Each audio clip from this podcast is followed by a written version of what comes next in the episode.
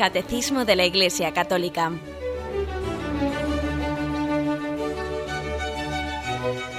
Un programa dirigido por Monseñor José Ignacio Munilla, Obispo de San Sebastián.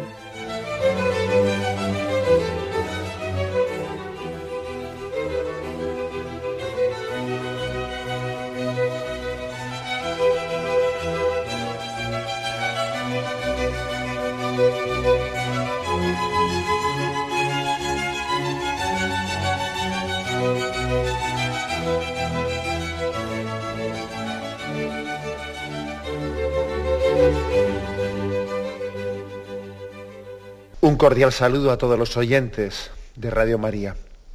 Un día más, con la gracia del Señor, proseguimos el comentario del Catecismo de nuestra Madre la Iglesia.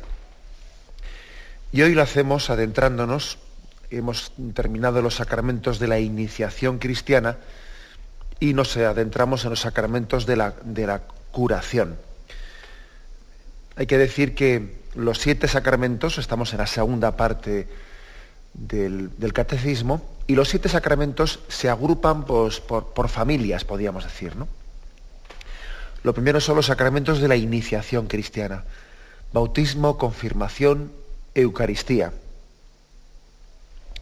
Luego están los sacramentos de, de la curación, que son dos. El sacramento de la penitencia y el de la unción de enfermos. Y luego están los sacramentos que podríamos llamar del estado de vida, que son orden sacerdotal y matrimonio. Eh, por lo tanto, se han agrupado los siete sacramentos, se les ha agrupado pues, en, estas tres, en tres familias. Sacramentos de la iniciación cristiana, sacramentos de la curación y sacramentos al servicio de la comunidad. ¿eh? Yo he dicho yo, sacramentos del estado de vida, pues también, pero es un estado de vida al servicio de la comunidad. Una forma de agruparlos.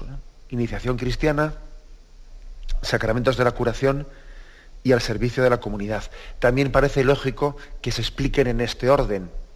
Primero es la iniciación de la vida cristiana, luego es la sanación en la medida en que esa iniciación, esa vida nueva ha sido herida, y finalmente pues hemos sido sanados y hemos sido hemos nacido en la vida y hemos sido sanados en ella pues no para mirarnos al espejo, sino para servir a la comunidad. O sea, Dios nos da una vocación de servicio y por eso viene el sacerdocio y el matrimonio.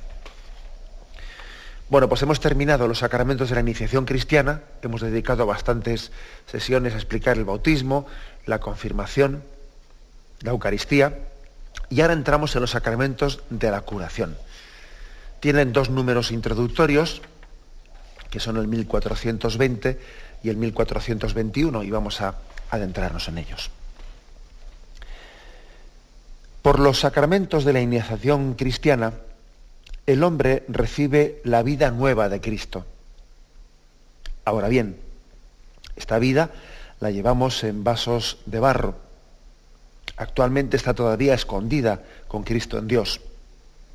Nos hallamos aún en nuestra morada terrena sometida al sufrimiento, a la enfermedad y a la muerte. Esta vida nueva de Hijo de Dios puede ser debilitada e incluso perdida por el pecado. Este es el punto primero que hace referencia a distintos textos pues, de la Sagrada Escritura que vamos a intentar pues, comentar despacio. Lo primero, hay que decir que hemos recibido una, una vida nueva, una vida de Cristo. el ser cristiano es recibir un don absolutamente inmerecido, ¿no? Un don que es un regalo al que el hombre no podía soñar, en el que el hombre no podía soñar, porque el hombre es verdad que lleva dentro de sí un deseo de, de inmortalidad, un deseo natural de, de infinito.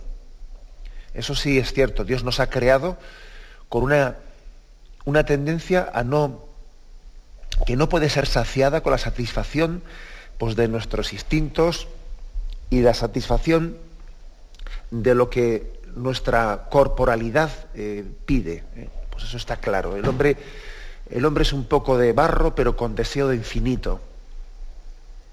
Somos poca cosa, pero verdaderamente no nos conformamos con poca cosa. El hombre está, tiene en su propio ser, Dios le ha creado con, con esa característica, ¿no? Con la característica de tener deseo de felicidad, que es tanto como decir deseo de, infinito.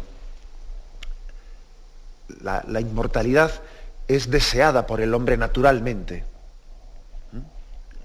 Esto es una, una afirmación clara que tenemos que decir, porque es que eso es conocer al hombre, conocer su raíz profunda. Por eso después puede llegar a decir San Agustín, nos creaste, Señor, para ti mi corazón ha estado inquieto hasta que no ha descansado en ti. ¿Por qué? Porque el hombre, el hombre ha sido creado, forma parte de su, de su ser interior con una tendencia al infinito, con una tendencia a la plenitud, a la felicidad plena. El hombre tiene una tendencia natural a Dios, porque Dios es el infinito. Tiene esa tendencia natural. A diferencia del reino animal, ¿eh? porque en el reino animal, pues tú a un animal con que le satisfaga su, sus instintos, pues ya está. O sea, no, no tiene más expectativas. En eso comienza y termina sus aspiraciones en ello. El animal comienza y termina sus aspiraciones, pues, pues con el deseo de supervivencia, con el, deseo de, poder em, aparearse, con el deseo de poder satisfacer su hambre, esa especie de, de sensación de poder, de control de la manada, eh, etcétera, etcétera, etcétera. ¿eh? Es decir, ahí hay tres o cuatro instintos en torno a los cuales se desarrolla pues, todo el panorama y todo el, horizonte de, un animal. Me imagino que algún oyente estará diciendo, pues, eh, pues en, muchas, en muchas partes, en muchísimas personas pasa lo mismo. Bueno, pero una cosa, distingamos, una cosa es la capacidad del hombre de infinito y otra cosa es pues que igual por nuestro pecado seamos capaces de pretender cambiar esos horizontes a unos horizontes absolutamente que nuestro Dios sea el vientre, como dice San Pablo, nuestro Dios sea el vientre y nuestra, y nuestra expectativa pues sea meramente nuestro instinto, ¿no? Eso, eso es otra cosa, pero eso no es que, no es que el hombre haya dejado de tener ese deseo natural de Dios, sino que sencillamente nuestro pecado ha hecho que, que las, perspectivas del hombre haya sido ponerse dos orejeras, como se ponen los burritos, dos orejeras, para que no vea más que tres o cuatro metros más adelante de lo que están dando, ¿no? impidiéndole tener esa perspectiva, cortándole, cercenándole por la carnalidad y por todo el pecado, cortándole lo que es esa perspectiva de vida eterna que tiene. Creo que, que el materialismo, la carnalidad, en la vida, pues todo este bombardeo ¿no? que estamos recibiendo, lo que nos hace es ponernos como las, orejeras al burrito, pues para que, nuestros deseos sean meramente los deseos inmediatos instintivos, ¿no? para que seamos como el perrito que tiene hambre, le dan de comer y ya con eso ya pan y circo, ¿eh? que es un poco el pan y circo de esta sociedad con que, con que le des de comer, con que le des satisfecho, le, des una televisión y unos canales de no sé qué, y con que le, entretengas y fútbol y más fútbol y satisfacción de unos cuantos deseos, y ya está. Ya le has puesto a las orejeras, con eso ya hace, hace como que no ve más allá de la satisfacción inmediata de sus deseos y ya está con eso ya. Bien, pero eso en el fondo es un engaño. El hombre, el hombre por mucho que intente engañarse o ponerse esas orejeras para para ver así a corto plazo, intentando silenciar esa llamada a la eternidad, esa llamada al infinito que tiene en su interior, pues por mucho que intente, eh, es imposible ahogar esa voz interior en el hombre. Y habrá momentos en los que, momentos quizás de crisis, momentos en los que el hombre toca fondo, momentos en los que el hombre eh, experimenta la vaciedad de ese horizonte tan corto habrá momentos, llegará el momento en el que el hombre tenga la experiencia de, que su corazón ha sido hecho para muchísimo más. Bien, pero el caso es que lo que viene a decir eh, la introducción este, de, este, punto del catecismo es que hemos sido, que, hemos sido creados para, para una felicidad eterna, hemos sido creados, eh, tenemos un deseo natural de infinito, pero al mismo tiempo, al mismo tiempo que, ese deseo natural ha sido gratuitamente ¿eh? saciado en Jesucristo, porque es que por mucho que tengamos un deseo natural, el deseo natural eh, pues no, no, quiere decir que uno tenga derecho a recibir de Jesucristo su vida nueva. Es decir, lo que hemos recibido de Jesús es mucho más, infinitamente más de lo que podíamos haber llegado nosotros a, eh, a soñar. Teníamos deseo de felicidad, pero es que se nos ha dado no, no una felicidad cualquiera, se nos ha dado ser parte de la familia de Dios en el cielo. Se nos ha dado el decir, eh, Dios es mi Padre y Él comparte, comparte conmigo la misma intimidad que tiene con Jesucristo. Es decir, eh, el deseo natural no es que haya sido, ese deseo natural de felicidad ha sido sobrecolmado ¿eh? en Jesucristo. Y eso es un regalazo y es un tesoro increíble que se ha puesto en nuestras, en nuestras manos. El deseo natural ha sido no únicamente respondido, sino que ha sido sobre, ¿eh? en Jesucristo. Pero lo que es impresionante es que una cosa tan grande, tan inmensa, pues la llevemos en, en vasijas de barro, ¿eh? que es la primera afirmación que se hace aquí en 2 Corintios 4, versículo 7. Es impresionante que, que ese tesoro tan grande se lleve en vasijas de barro, dice ese texto. Porque sabemos que si esta tienda, que es nuestra morada terrestre, no, perdón, me estaba equivocando de texto. 2 Corintios 4, 7 pero llevamos este tesoro en vasijas de barro para que aparezca que una fuerza tan extraordinaria es de Dios y no de nosotros. Atribulados en todo, mas no aplastados, perplejos, mas no desesperados, perseguidos, mas no abandonados, derribados, mas no aniquilados. Llevamos siempre en nuestros cuerpos por todas partes el morir de Jesús, a fin de que también la vida de Jesús se manifiesta en nuestro cuerpo. Bueno, aquí lo, importante de esta afirmación, es decir, la vocación del hombre es impresionante, ¿no? La respuesta que Cristo le ha dado a esa vocación del hombre de felicidad todavía es más impresionante todavía. Ahora, sin embargo, lo, paradójico es que un tesoro tan grande, pues pues el Señor no lo haya puesto en una caja fuerte, pues de esas que están totalmente protegidas, a la que no tiene acceso nadie, que no, nadie con un montón de alarmas, totalmente seguras. No, ese tesoro el Señor lo ha puesto en vasijas de barro. Y, el Señor no se arrepiente ¿eh? de haber puesto un tesoro tan grande en vasijas de barro. Es el, es el misterio de nuestra fragilidad pues igual que el Señor puso en manos de Pedro su iglesia y sabía que era un hombre frágil y le iba, le podía, le podía negar y de hecho él, sabía que le iba a negar. También ha puesto el tesoro de gracia, el tesoro del Espíritu Santo, ha sido puesto en vasijas de barro y ha puesto el sacerdocio en vasijas de barro. Y esto nos tiene que hacer eh, caer en cuenta de que, de que aquí hay una, pues una paradoja, de que lo santo esté en manos de pecadores, que el, Espíritu Santo esté habitando en, en un templo de carne, y esa es la paradoja, la paradoja por la que el Señor ha querido también no solo ser nuestro creador, sino también ser nuestro sanador, porque Él era consciente de que íbamos a necesitar ser sanados una y mil veces porque hay una, pues una, bueno, una contradicción o una paradoja entre lo santo y lo pecador, lo espiritual y lo carnal, la grandeza de Dios y nuestra pequeñez. Hay una paradoja.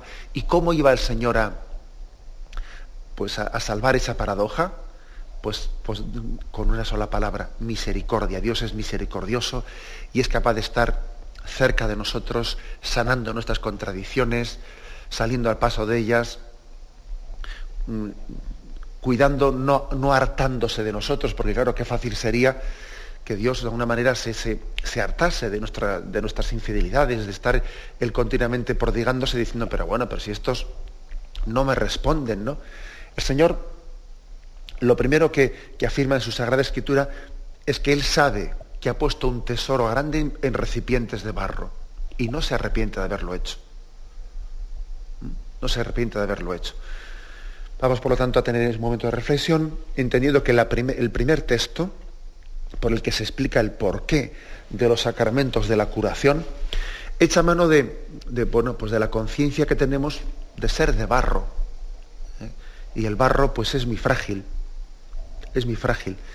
Y la grandeza de Dios, depositada en esta fragilidad, pues también Dios ha querido que sea acompañada de, los sacramentos de la misericordia, sacramentos de sanación que están de esta manera preservando ese tesoro que Dios ha puesto en nosotros. Lo meditamos y continuamos enseguida.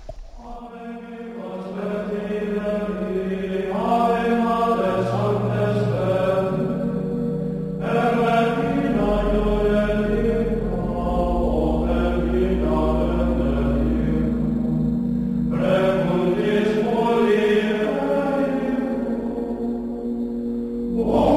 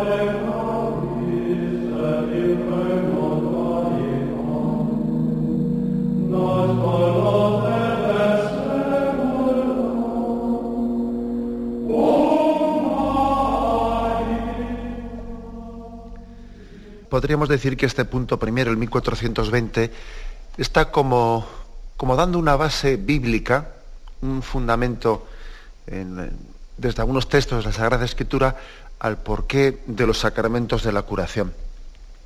El primero ha sido la explicación de 2 Corintios 4.7, es que somos de barro, somos vasijas de barro.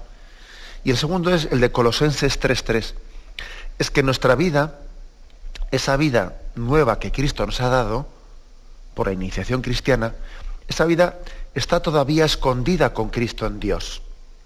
Y aquí hace referencia a Colosenses 3.3, como otra, otra justificación que da ¿no? a por qué necesitamos los sacramentos de la curación. Es que esa vida está escondida con Cristo en Dios. ¿Qué quiere decir eso? Pues que muchas veces lo que es más visible, lo que nos resulta más visible y más patente en esta vida, no siempre es lo más real. hay, cosas que, se nos, eh, que las vemos tanto, que es que, tienen tanto brillo y, son, son muchas falacias y muchas mentiras. Y a veces lo más real, lo más profundo, eh, nos resulta invisible a estos ojos carnales. Leo el texto entero de Colosenses.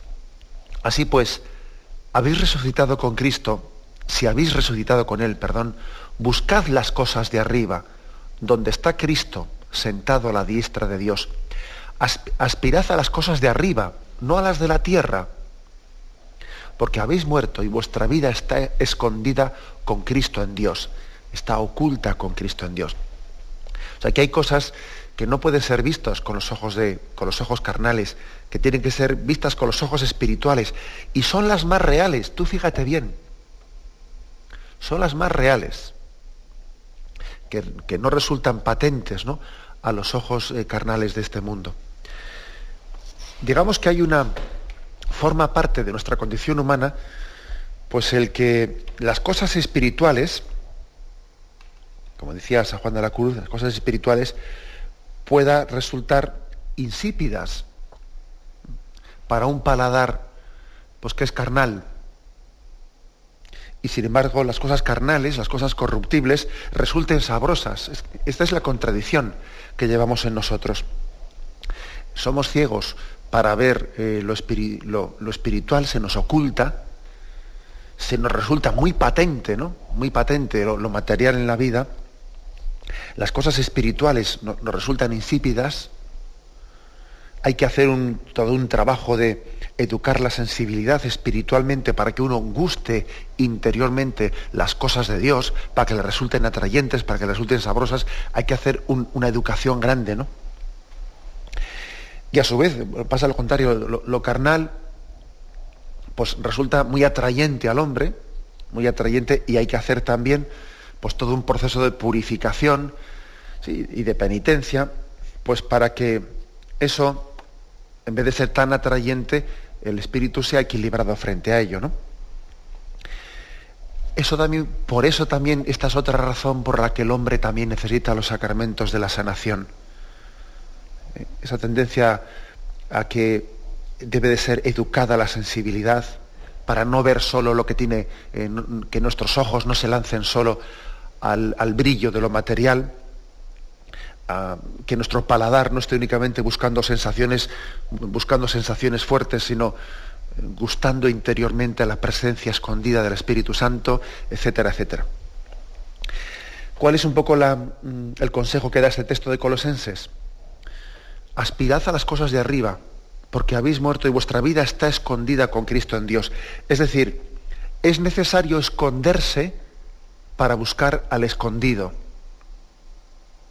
Si tú no te ocultas, si tú no te ocultas a los ojos de este mundo, no serás capaz de encontrarte con el que está ocultado en tu interior, con, con, con, el, con Dios que habita en tu interior. Solamente quien se esconde a los ojos de este mundo, será capaz de encontrarse con Dios que está oculto pero inhabitando dentro de ti. ¿Qué quiere decir eso de la importancia de esconderse a los ojos de este mundo? Hombre, pues que, que quien busca el brillo, quien, quien busca la fama, quien está eh, pretendiendo estar siempre en el candelero, es muy difícil que él se, se, encuentre con el escondido, porque está, su público no es Dios, su público son los ojos de este mundo. Busca el aplauso de este mundo, busca la fama, busca el prestigio y el que no se esconde no podrá encontrarse con el que está escondido en su interior. Esto creo que es un principio importante. ¿eh? Solamente quien, quien huye de la vanidad del mundo, quien tiene atención a su interior, eh, será capaz de encontrarse con, con quien mora y habita lejos de los ojos de este mundo, pero accesible a los ojos del Espíritu como tenemos esa, eh, pues esa dificultad, eh, esa dificultad, también por ello necesitamos eh, los, sacramentos de la, de la, curación, los sacramentos de la sanación. Una consecuencia práctica de lo que hemos dicho, pues que quien busca, quien, quien, busca y se deja fácilmente atraer por, por, el, por el brillo de este mundo, quien tiene mal de cámara, como se dice, ¿no? Pues que hoy es día está muy de moda esa expresión, tener mal de cámara, que es pues que parece que está muy condicionado por, porque, por salir en los medios de comunicación, porque me vean, porque me digan, porque, por estar en el candelero, porque, porque hablen de mí, porque me comenten, etc. Quien tiene ese mal de cámara, quien, quien tiene en su espejo en el que él se mira, en el que se confronta, si ese espejo es los ojos del hombre, si es el mundo, eh, difícilmente va a ser capaz de, de encontrarse ahí con Cristo, porque él no se ha escondido con Cristo no se ha escondido con Cristo. Acordaros de que Jesús cuando lo iban a proclamar rey, ese se escabullía y se escondía de entre, de entre las multitudes. Cristo se esconde y nosotros tenemos que escondernos con Cristo. Como nos cuesta eh, encontrarnos con el escondido, que es Cristo, pues por eso también necesitamos una purificación, una, una sanación de toda, de toda esa tendencia nuestra al exteriorismo. ¿eh? hay que decir que tenemos una gran tendencia al exteriorismo y una dificultad. ¿eh? Dificultad, primero de paladar. Eh, tenemos una dificultad de que el paladar mm, no está acostumbrado a saborear lo espiritual y hay que educarlo. Y luego otra dificultad ya no únicamente de, paladar, de que yo sin gusto las cosas espirituales, bien, sino también otra dificultad de de visión de Dios, ser, capaz de ver a Dios presente y que se me haga más presente Dios, que la presencia de Dios se me haga más patente que tantas otras cosas materiales que parece que su brillo eh, pues puede llegar a cegarme y no ver a Dios. A los santos se les ha hecho mucho más patente la presencia de Dios. A nosotros, sin embargo, lo que se nos hace muy patente, muy patente, pues es este asunto, este problema, el que ahora tengo aquí una, eh, pues un problema al, que, al que me está agobiando, etcétera, etcétera. ¿Qué se me hace más patente? Tercer texto que nos ofrece aquí. 2 eh, Corintios 5.1. Otro texto también para nuestra reflexión. Porque sabemos que si esta tienda, que es nuestra morada terrestre, se desmorona, tenemos un edificio que es de Dios, una morada eterna, no hecha por mano humana que está en los cielos. Así gemimos en este estado, deseando ardientemente ser revestidos de nuestra habitación celestial, si es que nos encontramos vestidos y no desnudos, dice ese texto. Bueno, aquí em, yo diría que lo otro otro punto en el que también el catecismo subraya el por qué necesitamos los sacramentos de la, curación es porque nuestra morada terrestre se desmorona. Y también habla de que esto eh, corruptible tiene que ser revestido de incorruptibilidad. tenemos también la dificultad, la dificultad propia de que aparte de nuestra carnalidad, etcétera, luego también nuestro cuerpo, me refiero carnalidad en el sentido de dificultad de saborear las cosas espirituales. También hay otro, otro dato cierto, y es que también nuestro cuerpo, por su propia dimensión, tiende a, la corrupción, eso de nacer, crecer y morir, todo lo material, y también nuestro cuerpo tiene esa dimensión pues, biológica material, pues es también una morada una morada que se desmorona, se desmorona. Y, nosotros también tenemos esa sensación de zozobra, ¿eh? de zozobra. No es tan fácil para nosotros, resulta muy meritorio el que mientras que zozobra la nave, ¿eh? porque eso le, ocurre, le ocurre a, alguien que ve que, es, que su cuerpo comienza a hacer agua por todos los lados, que comienza una gotera, otra gotera, ver que Mm, que se está desmoronando y entonces es lógico, es bastante previsible que a él le ocurra como a los apóstoles que pensaban que el agua les tragaba y decía, Señor, despierta, pero ¿no ves que se hunde la barca? ¿No ves que está a punto? Y el Señor le dice, pero hombre, ¿no sabías que yo estaba contigo? Porque has dudado. ¿eh? Pero es cierto que es bastante comprensible que los apóstoles que veían que que entraba agua por, por la nave, eh, que, las aguas se tragaban ese, esa barquichuela, estuviesen llenos de miedo. Es bastante comprensible que quien ve que su cuerpo se desmorona, que quien ve que, que hace, agua, hace aguas por todos los lados, pues es bastante comprensible que clame y que diga, Señor, que perecemos, Señor, que perezco, que las aguas me tragan, que la enfermedad acaba conmigo. Es una, eh, pues es una experiencia similar. Y, entonces el Señor tiene que venir otra vez sanador, otra vez tiene que venir sanador también para, para fortalecernos y hacernos entender que, que esa morada terrestre, sí es cierto que se desmorona, y el Señor hace también signos de consolación, de consolación, de sanación, de decir yo estoy contigo cuando tú sufres, yo estoy contigo cuando tu morada se desmorona. Y este estar contigo es como un pequeño adelanto de esa morada, de esa morada nueva, incorruptible, ¿eh? que, te tengo preparado. También el Señor pues tiene una, función de consolador en medio de nuestras enfermedades, eh, que están como esa curación que tiene Jesús en medio de nuestras debilidades, es como un adelanto, adelanto de la vida nueva, ya no sujeta a la corrupción que, nos, está, que nos ofrece ¿no? en la vida eterna. Estos tres son los textos que se nos han ofrecido en el punto 1420. Eh, continuamos enseguida.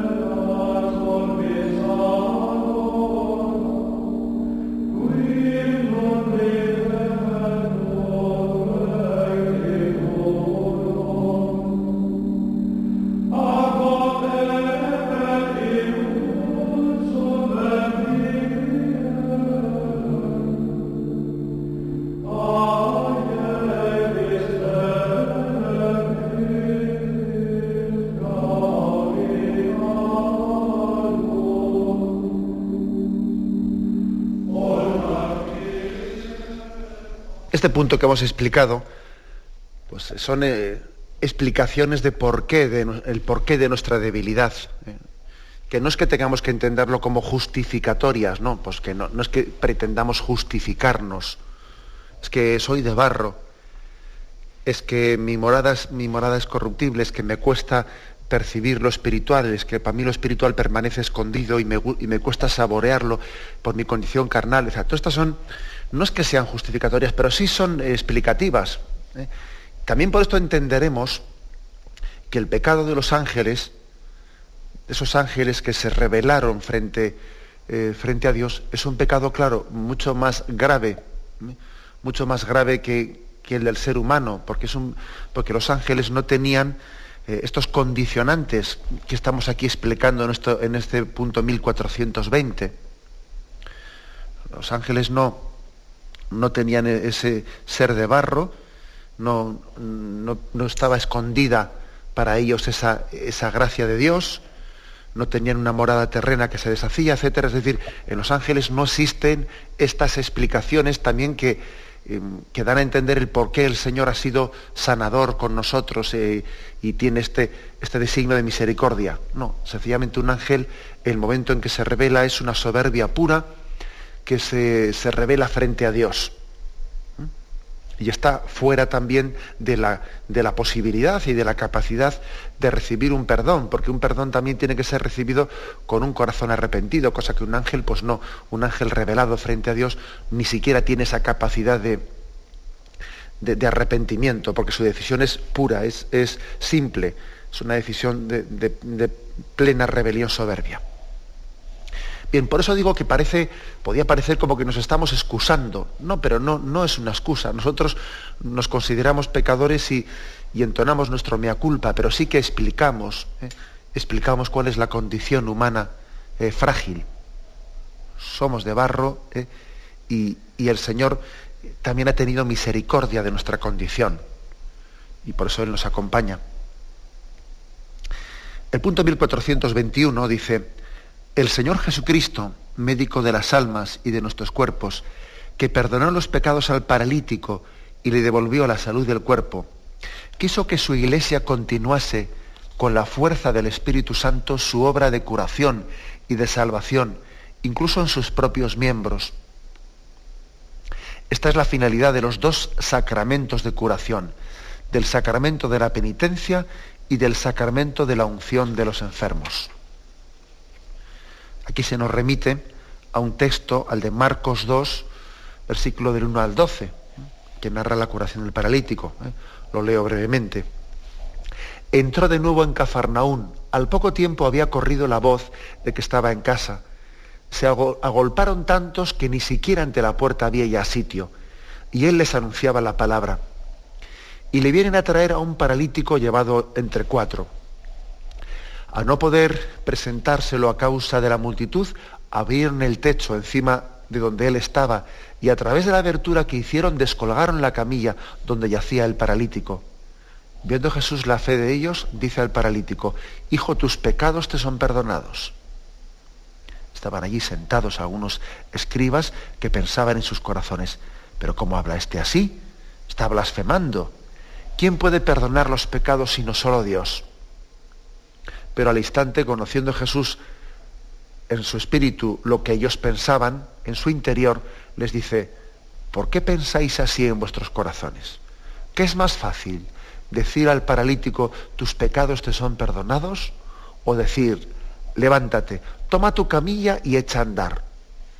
Pues para que veáis que el Hijo del Hombre tiene en la tierra poder de perdonar los pecados, dice al paralítico, a ti te digo, levántate, toma tu camilla y vete a tu casa. Se levantó y al instante, al instante tomando la camilla salió a la vista de todos, de modo que quedaban todos asombrados y glorificaban a Dios diciendo, jamás hemos visto cosa parecida. Jesús pues se presenta, como dice aquí, médico de nuestras almas y de nuestros cuerpos. Médico de nuestras almas y nuestros cuerpos. Y bueno es que, que se remarque estas dos cosas, porque, porque Jesús es médico de la persona. Médico de la persona. Y pues nosotros tenemos la persona humana, pues es, no es meramente espiritual, es cuerpo, cuerpo y alma, y las dos dimensiones están llamadas a la eternidad. Jesús no ha venido para, para curar únicamente nuestras almas, tampoco ha venido únicamente para curar nuestros cuerpos, o sea, ni una cosa ni otra, sino ha venido a salvar al hombre entero.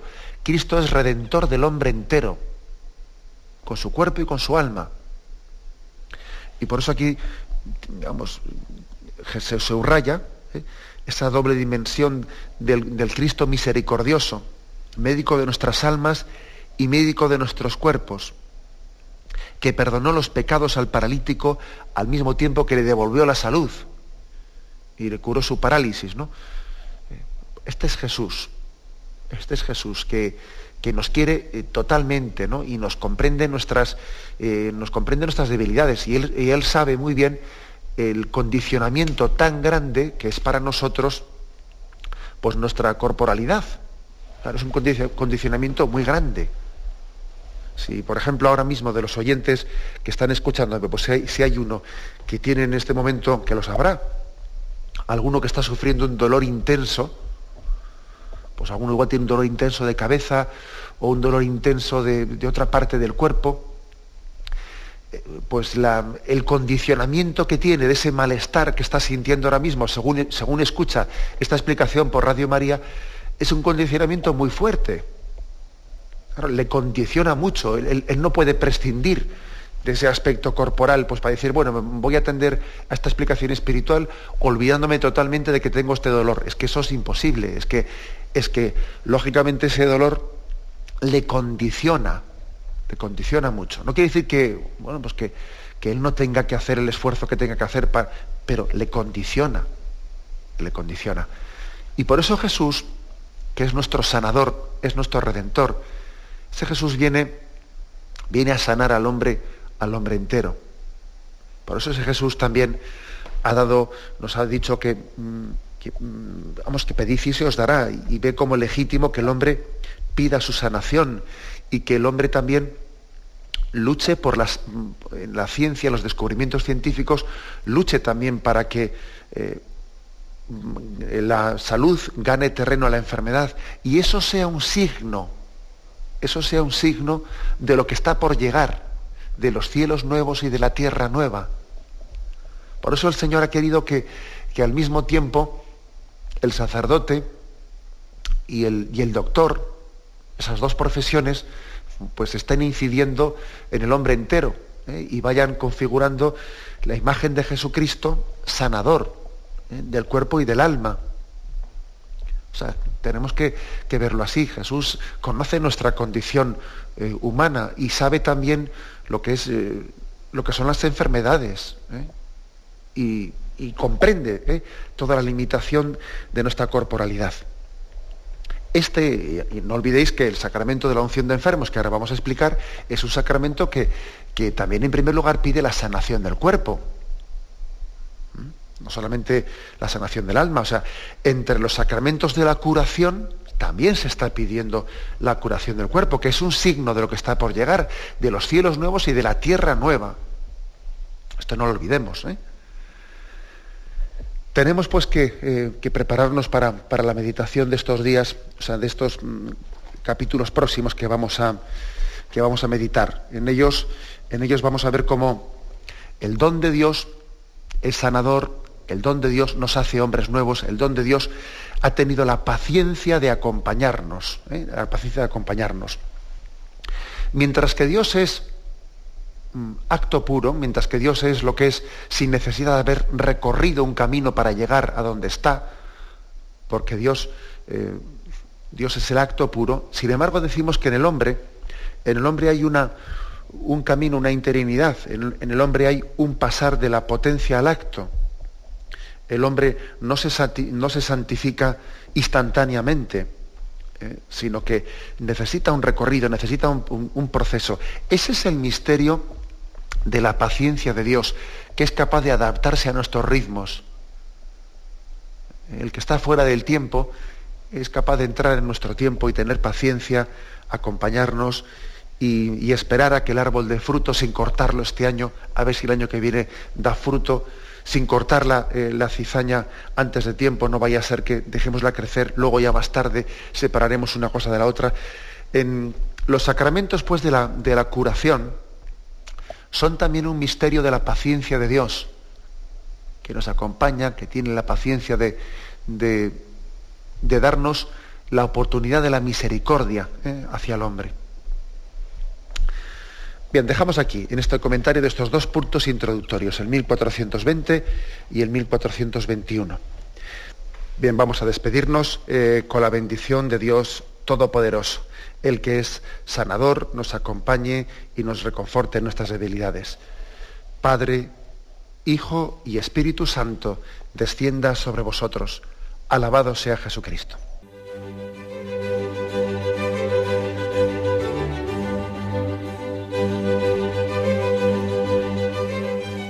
Finaliza el Catecismo de la Iglesia Católica, un programa dirigido por Monseñor José Ignacio Munilla, obispo de San Sebastián.